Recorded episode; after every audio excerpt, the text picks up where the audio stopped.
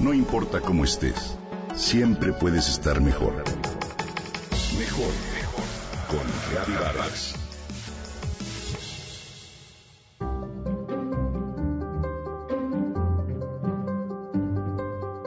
Llegué a mi casa cuando salía el sol. Gaby dormía, pero me sintió y de inmediato me preguntó, ¿de dónde vienes a estas horas? Mi respuesta fue, compré un DC6 pero se me hundió en el pasto del camellón. Con los ojos desorbitados por el asombro, me dijo, acuéstate, mañana hablamos.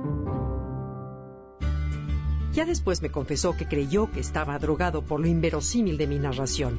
Era el año 1957. Lo anterior lo escribió Joaquín en un breve relato para su familia. Lo que nunca imaginó es que ese acto descabellado sería el inicio de un futuro insospechado. Joaquín estudió hasta sexto grado de primaria en la escuela Benito Juárez, pero su habilidad como vendedor era nata. A los 21 años de edad, después de haber perdido un ojo en un accidente de trabajo, llegó a una tienda del centro histórico de la Ciudad de México y solicitó empleo de vendedor a comisión sin sueldo de línea blanca. Pronto destacó y se convirtió en el mejor vendedor de la tienda. Pero Joaquín soñaba con mucho más. Después de varios años logró su sueño de venderle hasta el último tornillo a la Fuerza Aérea Mexicana. Con las comisiones de dichas ventas construyó una gasolinera en el Boulevard Puerto Aéreo, la cual llenó de innovaciones por lo que pronto rompió el récord de ventas de gasolina en todo el país. Un día se enteró de que en el terreno ubicado frente de la gasolinera, el Seguro Social celebraba un remate de aviones inservibles no aguantó la tentación y atravesó la calle para verlos. Sin pensarlo mucho, adquirió un avión de pasajeros canadiense North Star con 40 plazas versión de un DC-6 con cuatro motores Rolls-Royce ingleses por solo 30 mil pesos, precio que aún en aquel entonces era una ganga. Dicho avión se había descompuesto por haber estado en tierra sin volar más de un año. Joaquín de inmediato pensó que serviría muy bien como publicidad para la gasolinera, por lo que se apuntó a la compra. Bien, te lo vendo Joaquín con la condición de que lo retires del campo de aviación en 24 horas. ¿En 24 horas? ¿Pero cómo? De volada se las ingenió para comenzar a desplazar el avión hacia su negocio. Pero se encontró con mil obstáculos que nunca contempló. Al intentar cruzar el camellón con jardín que en aquel entonces dividía el boulevard, el aparato se hundió por su propio peso. Fue el inicio de una pesadilla. El tractor que lo jalaba no logró moverlo un ápice, por lo que solicitó al aeropuerto un supertractor para que lo auxiliara.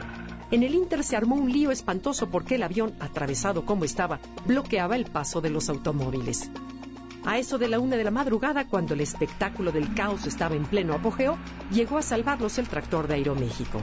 Pero el problema fueron entonces los cables eléctricos del trolebús que corrían paralelos a la banqueta y no permitían el paso de la aeronave, cuyo empenaje tenía 8 metros de altura.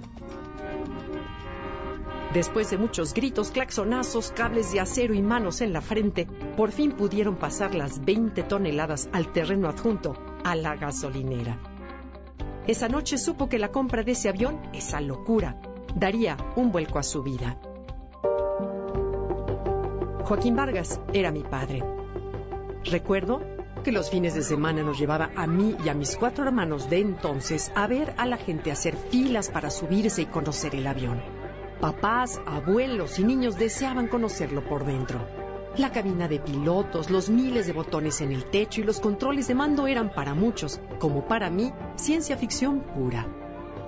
En ese entonces, hace 55 años, eran muy pocos los privilegiados que podían surcar los aires en vuelos comerciales. Al ver el interés de la gente, a mi papá se le ocurrió forrar los cabezales de los asientos en colores llamativos, rojo, naranja, tonos de azul y adaptar los asientos como gabinetes para servir a bordo helados, refrescos, sándwiches y demás. Las meseras vestían con uniformes de sobrecargo, mismos que solo se veían en las películas, por lo que resultaban fascinantes. La ensalada rusa y las gelatinas que se ofrecían se preparaban en mi casa y se llevaban a diario. Yo me sentía muy orgullosa de él y de mi mamá, quien siempre lo apoyó en todo.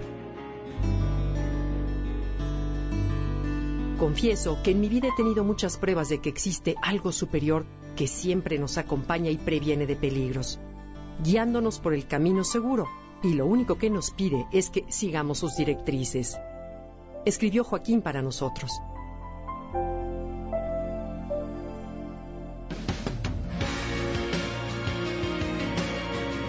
¿Quién le iba a decir que esa locura que realizó en 1957 lo llevaría al nacimiento de un negocio que nunca soñó? Una cadena de restaurantes llamada Wings, que 55 años después todavía existe.